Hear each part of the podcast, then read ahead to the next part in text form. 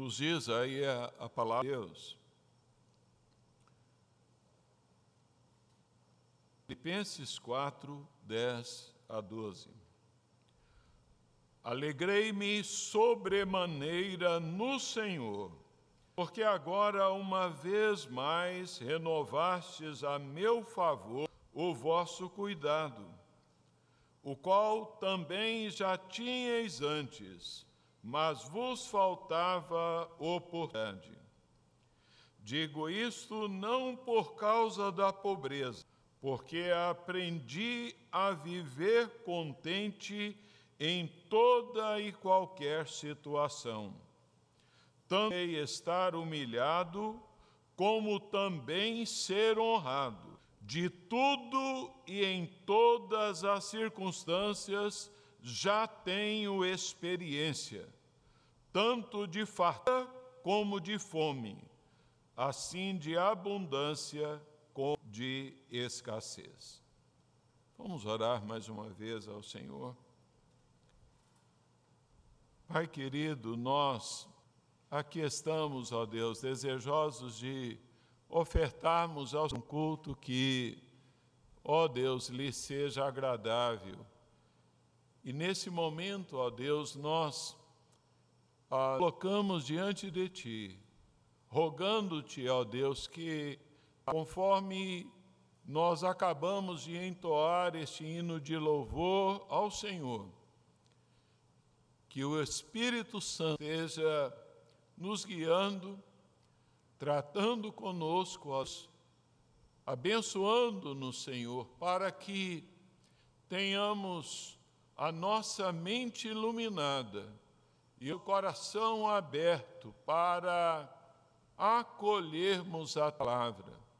Ajuda-nos, ó Deus, para que o nosso coração se é, coloque do Senhor como boa terra, pronta para receber a semente da tua palavra e frutificar para a glória do teu nome.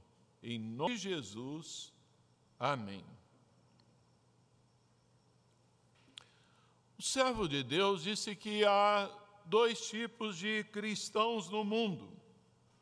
Uns que se parecem com o termômetro e outros que se parecem, que se identificam com o termostato. O termômetro, ele não muda coisa alguma, apenas ele registra a temperatura, de modo que ele está sempre andando, ora a alto, ora lá embaixo, assim, subindo e descendo. Ele em poder para mudar as coisas, na verdade, deixa-se afetar por elas. O termostato ele é diferente, ele regula ele determina ali a temperatura do ambiente onde se encontra, fazendo ali as alterações e os ajustes que são necessários. E mesmo servo de Deus diz que o apóstolo Paulo, ele é então um termostato. Em vez de ter altos e baixos na vida cristã, é, ali, então, é, de acordo com as circunstâncias, o ambiente, a situação que ele encontrava, é, era ele então que dava o mundo, era ele quem controlava aquela situação, é, de maneira que ele não era vítima das circunstâncias, mas ele era glorioso sobre as circunstâncias. Ele prosseguia caminhando a sua jornada de fé no Senhor Jesus, servindo ao Senhor Jesus e então realizando o seu trabalho independente das circunstâncias, se eram agradáveis ou desagradáveis, ele permanecia estável e então ali é, firme no Senhor. De modo Paulo, ele compartilha conosco aqui o que nós podemos chamar de lições da escola de Deus. E a primeira delas é que a sua alegria é a sua alegria pessoal e abundante na providência de Deus. O apóstolo Paulo, ele é pessoa alegre. Ah, Paulo, ele é, volta a falar aqui de uma maneira pessoal. Ele está, então, é, demonstrando seu coração cheio de gratidão pelo cuidado da igreja filipense ali, então, para com ele. E ele começa, verso 10, dizendo: Alegrei-me sobremaneira alegrei-me de forma transbordante. Ele está dizendo que a sua ela é muito grande. Paulo ele não lá o seu estado de prisioneiro do Império Romano. Antes ele é um homem cheio de alegria. E é, é simplesmente uma leve alegria, uma alegria momentânea ah, é uma alegria profunda, uma alegria abundante, uma alegria, como ele diz, sobremaneira. Nós sabemos que Paulo sempre quis levar o evangelho, visitar os cristãos de Roma, né? Então, mas ele nunca havia imaginado que é naquelas circunstâncias que Deus haveria de colocá-lo lá, preso diante de julgamento, naufrágio, ali então acorrentado a soldados, mas ele está ali e, e nessa circunstância ele se regozija. De maneira que ele partilha conosco não apenas da dimensão da sua alegria, mas ele partilha conosco da fonte da sua alegria ah, ele diz: Alegrei-me sobremaneira no Senhor, no Senhor. Paulo ele está tendo cuidado de registrar o tributo de gratidão à igreja amorosa de Filipos, mas ah, ele põe toda a ênfase da sua alegria no Senhor sabia que os crentes de Filipos, irmãos como nós, então, a, a, é, eles eram ali instrumentos usados por Deus para prover as necessidades dele. É, Paulo ele tinha uma profunda consciência da providência de Deus sobre a sua vida. Evidência de Deus que opera muitas vezes através de pessoas, sejam elas fiéis Senhor, sejam elas incrédulos, Deus usa pessoas para então a, cumprir ali a sua providência. E ele ah, a generosidade daqueles irmãos, mas a, a sua alegria está centrada em Deus, o provedor para a sua vida. De modo que o sustentamento é, não emanava dele mesmo, ah, nem então ah, de outra coisa, o seu contentamento vinha de Deus é, o contento de Paulo não vinha do mundo, não vinha das circunstâncias ali é, o rodeavam, ah, era então um ato da graça de Deus, dos recursos espirituais que ele é, degustava em Cristo Jesus. Paulo, ele sabe é, que todas as coisas cooperam para o bem daqueles que amam a Deus, até mesmo a prisão. Né? De maneira que, embora as circunstâncias que nos envolvam, queridos, possam e estejam constantemente mudando, mudando os propósitos de Deus para conosco não mudam. É, a providência é a obra que Deus realiza antecipadamente, ordenando ali as circunstâncias para cumprirem os propósitos que Ele tem em relação à nossa vida.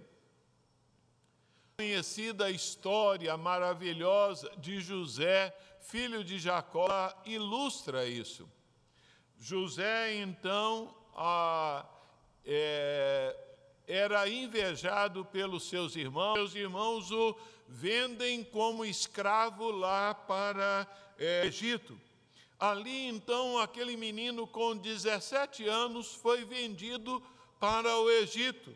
E ali então a palavra diz que 20 anos depois, há um reencontro com os seus irmãos, e José então lhes comunica: olha, não foram vocês, mandaram para cá, foi Deus. E nas palavras de José, diz, olha, para conservação da vida, Deus me enviou adiante de vós. E ele também, Gênesis 50, 20. Vós, na verdade, tentastes o mal contra mim, porém Deus o tornou em bem essa é a providência de Deus. A sua mão governando, conduzindo, predominando sobre as situações da vida. Paulo tem é, plena ciência aqui, então, da providência de Deus. É, e, e ele está então expressando que na providência de Deus, a igreja de Filipos fora movida pelo Senhor para levar através de Epafrodito o socorro, o suprimento, o dinheiro que Paulo precisava para atender às suas necessidades. De modo que nossa vida como cristãos, ela é, não segue numa série de acidentes, mas sucessão de planos que Deus está então no comando, controle em todo o tempo.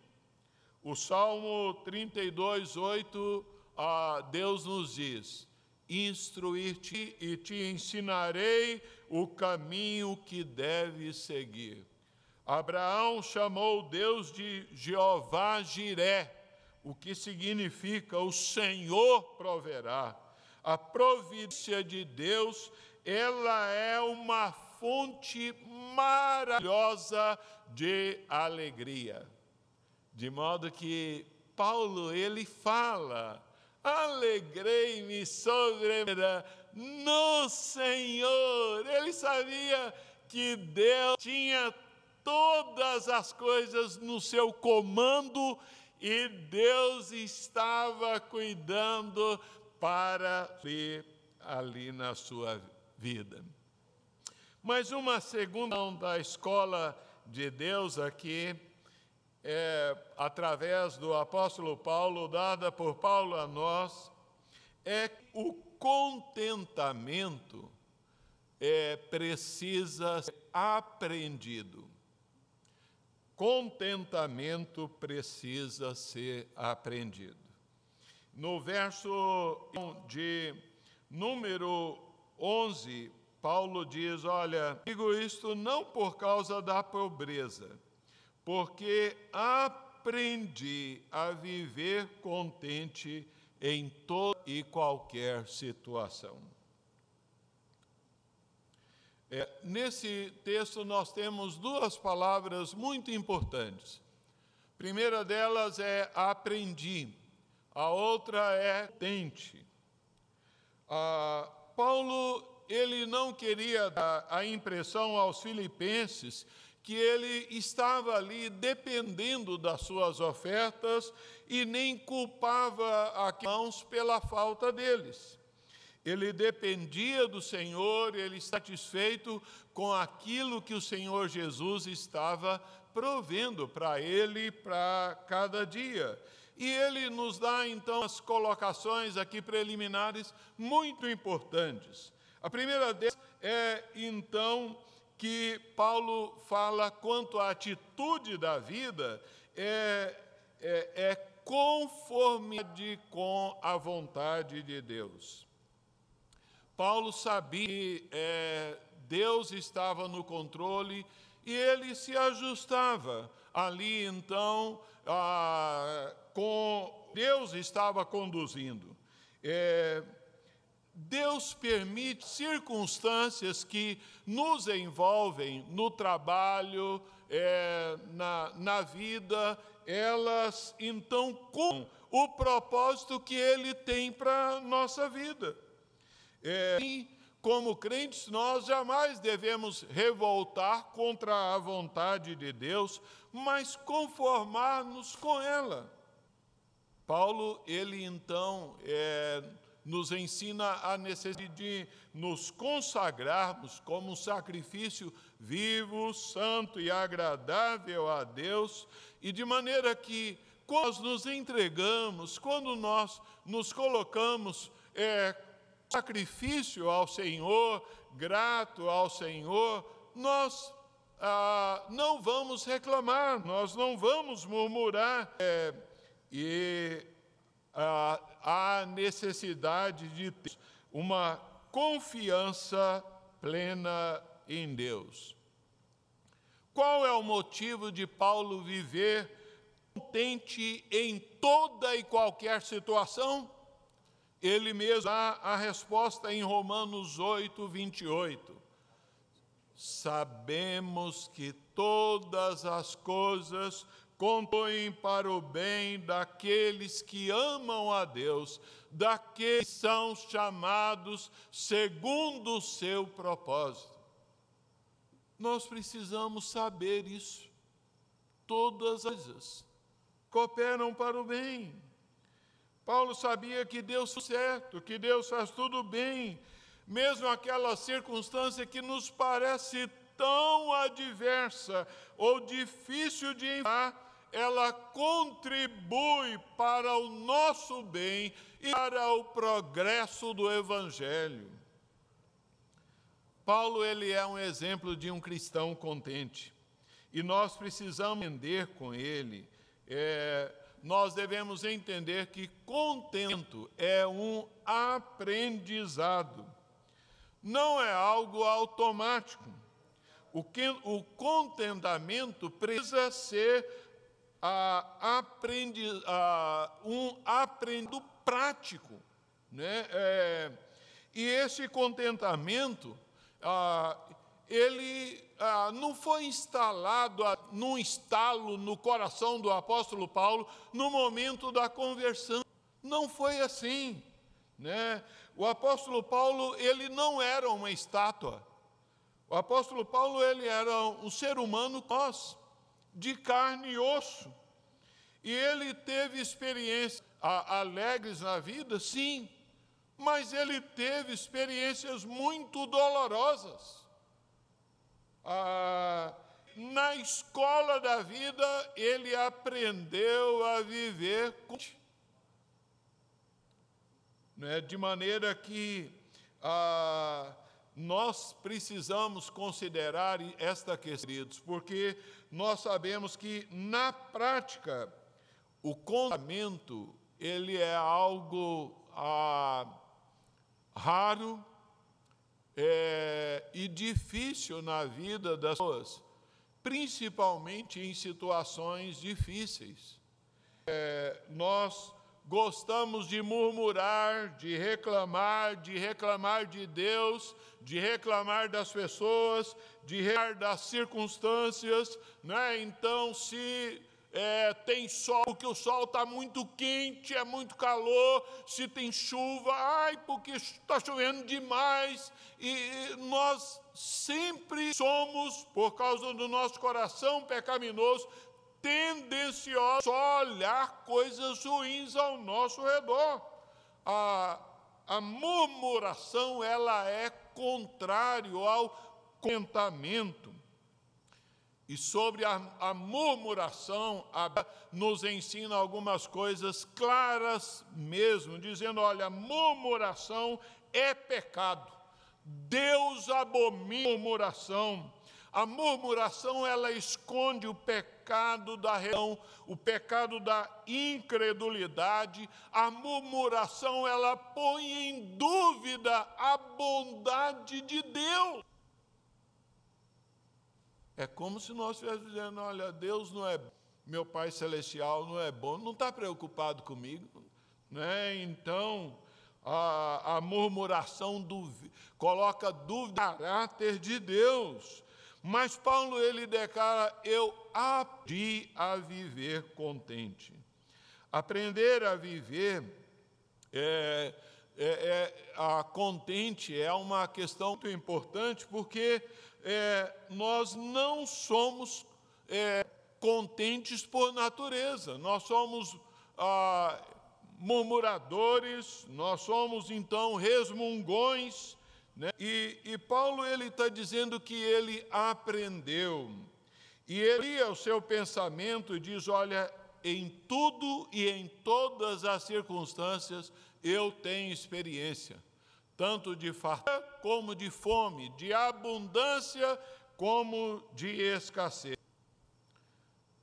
O verbo aprender, ele descreve aqui a aprender por experiência. Esse aprendizado do apóstolo Paulo, meus irmãos, ah, não se deu aos pés de Gamaliel, conforme ah, ele nos diz lá em Atos 22, 3, o seu o rabino instruiu lá no judaísmo. É, não veio da melhor educação top que tinha lá então na época. Não veio então porque ele era um nobre membro da nata dos fariseus. Esse aprendizado veio através do discipulado com o Senhor Jesus Cristo. Veio através da experiência, veio através de meios em que ele foi esforçado, ralado, tratado. Como a experiência revela, geralmente não se aprende esse tipo de lição em tempos de prosperidade, mas esse tipo de lição aprende-se na adversidade, nas lutas. Paulo ele aprendeu a viver com, por experiência, não por teoria. Em 2 Coríntios 6, 10, ele diz: entristecidos, mas sempre alegres. No aprende do apóstolo Paulo, ele nos diz aqui então, no verso de número 12, é, eu, eu, eu tanto sei estar humilhado, como sei ser exaltado. De tudo e em todas as circunstâncias eu tenho experiência. É difícil ser humilhado. Todos nós experimentamos isso. É muito desagradável, é doloroso a natureza humana.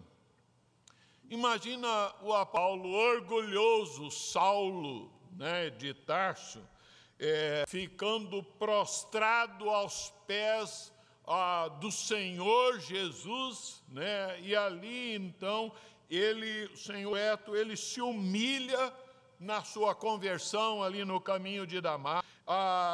É, e quando nós lemos na segunda carta aos Coríntios, é, ao, ao, narrar o que ele passou, né, ah, é, nos causa admiração.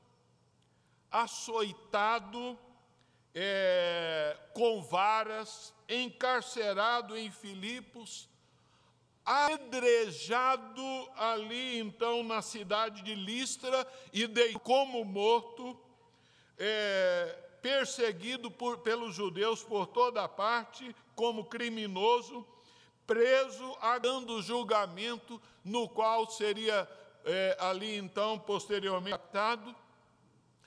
Mas esse homem é, passa por todos estes estágios, né? e aí ah, ele poderia dizer com sinceridade: Eu que é ser humilhado, eu sei. Né? Ah, na verdade, até ah, no momento, após a sua conversão, o Senhor Jesus vai lá, então, Ananias e diz: Ananias, vai lá, então procura por Saulo de Tarso e tal. E, a, e aí, Senhor, esse sujeito tem feito tantos males à igreja do Senhor. Aí Deus diz: Olha, Jesus diz a Ananias: Vai, porque importa que ele saiba o que, que é sofrer por causa do meu nome. Mas ele, ah, olha, eu sei viver, né? É, eu sei viver, eu sei. Ah, isso não descreve apenas sobrevida, mas uma vida que floresce, uma vida que vive, então, é, em meio aos, às situações mais difíceis. E ele diz: Olha, eu sei também viver em piedade. Eu também sei ser honrado. A gente fica a imaginar quando é que ele esteve honrado, né? Talvez ali antes da sua conversão, ali a, ele fora honrado como grande teólogo, então, né? Ah, ou talvez ele esteja a descrever então a honra do carinho é, com que os irmãos e irmãs como Lídia, Ueda em sua casa, detalhes talvez nesse sentido. Mas ele descreve então, dizendo: olha, houve ocasiões em que na vida de Paulo, é, em que esteve de fato sentado no colo do luxo, né? Ele tinha todas as provisões, tinha tudo o que precisava, mas ele quer nos ensinar que a fonte da sua alegria em todo tempo é o Senhor Jesus. O adjetivo conte, é, usado pelo apóstolo Paulo, significa contido. Eu aprendi a viver contido, calmo, a, é, nos parece uma calma aceitação da presente situação da vida. Né? Ah, é a descrição de um homem cujos recursos encontram-se dentro dele mesmo. É, é, a, é a presença de Jesus, não é aquela satisfação de ter a Cristo, os recursos para o contentamento dele não vinham de fora. Não vinham de fora, de uma roupa bonita, não vinham de uma alimentação é, é, diferenciada, não vinham de um, recursos abundantes financeiros, mas é, a alegria vinha de dentro dele. De maneira que é a descrição de um homem é, que a, a palavra aqui, é, contente, é um termo que significa autossuficiente. Mas o cristão não é autossuficiente. A suficiência encontra-se em Cristo Jesus. É, segundo aos Coríntios 3,5, Paulo diz que a nossa suficiência vem de Deus. De maneira que é, ah, nós podemos aqui agora caminhar para estarmos concluindo. Amados, que nós precisamos entender que, pela misericórdia de Deus, que nós tenhamos também esse mesmo desejo, mesmo empenho do apóstolo Paulo para dizer: é, a, eu aprendi a viver tente em toda e qualquer situação. A atitude de Paulo, ela é um exemplo para todos os cristãos, para mim e para você. O que Paulo aprendeu é o que eu e você, meu irmão, minha irmã, precisamos aprender. Nós precisamos é, mudar da casa da murmuração para a casa da gratidão. Nós precisamos aprender a expressar, são muitas bênçãos. Nós cantamos o hino, olha, quantas bênçãos Dize quantas são recebidas divina mão, vem dizê-las e verá surpreso quanto Deus já fez. Onde é que você procura contentamento? Onde nós estamos procurando encontrar alegria? É em coisas?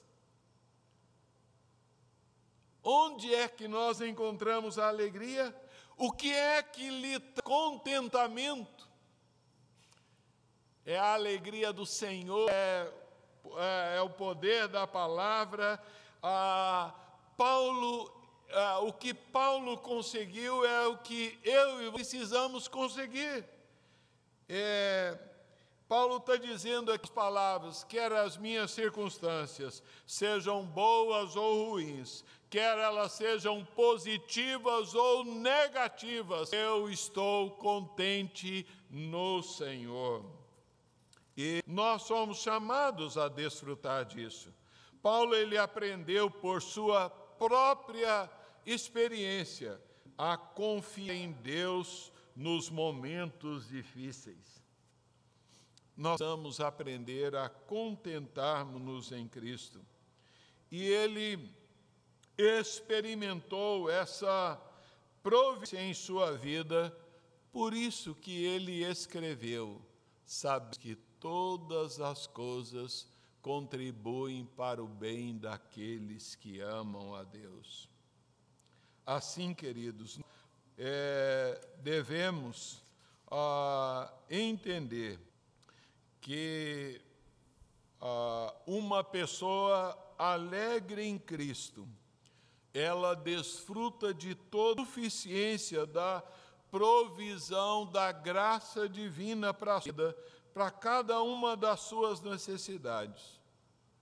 Nós devemos entender que o verdadeiro contentamento, a verdadeira alegria vem de Deus, está em Deus, e é por isso que o salmo diz: Somente em Deus, ó minha alma, espera silenciosa, porque dele vem a minha esperança. Né? A, o salmista, no Salmo 73, 5, ele chega à seguinte conclusão: Quem mais tenho eu no céu? Não há outro em que eu me compraza na terra. Não há outro em eu tenha maior prazer na terra é o Senhor. É por isso que Paulo nos diz lá em 1 Tessalonicenses 5,16: Regai-vos sempre. Que Deus nos ajude a aprendermos com este servo do Senhor. Pai querido, nós queremos assim te agradecer porque podemos, ó Senhor, conhecimento desse registro histórico tão real, verdadeiro, tão, é, ó Senhor, é, importante para as nossas, ó Deus, de um ser humano real, que pela comunhão dele com o Senhor, em meio a situações mais adversas da vida, aquela escola, Senhor, ele submetendo ao discipulado ao Senhor Jesus, ele aprendeu a viver contente. Te, ó Deus, perdão, porque muitas vezes o nosso comportamento é diferente Muitas vezes estamos a murmurar, a reclamar, dizer que não está bom.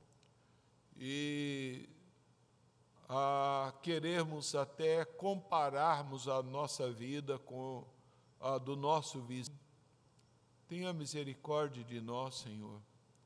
Ajuda-nos a concentrarmos a razão da nossa vida, do nosso viver, o estilo do nosso viver, nos dá-nos a graça de tirarmos lá de dentro do nosso uma alegria genuína, uma alegria que não é alimentada pelo, pelas coisas de fora, mas aquela alegria que é fruto do Espírito Santo. Assim te pedimos, em nome de Jesus. Amém. Queridos, nós é, vamos ter agora, ah, é o momento do nosso culto, momento de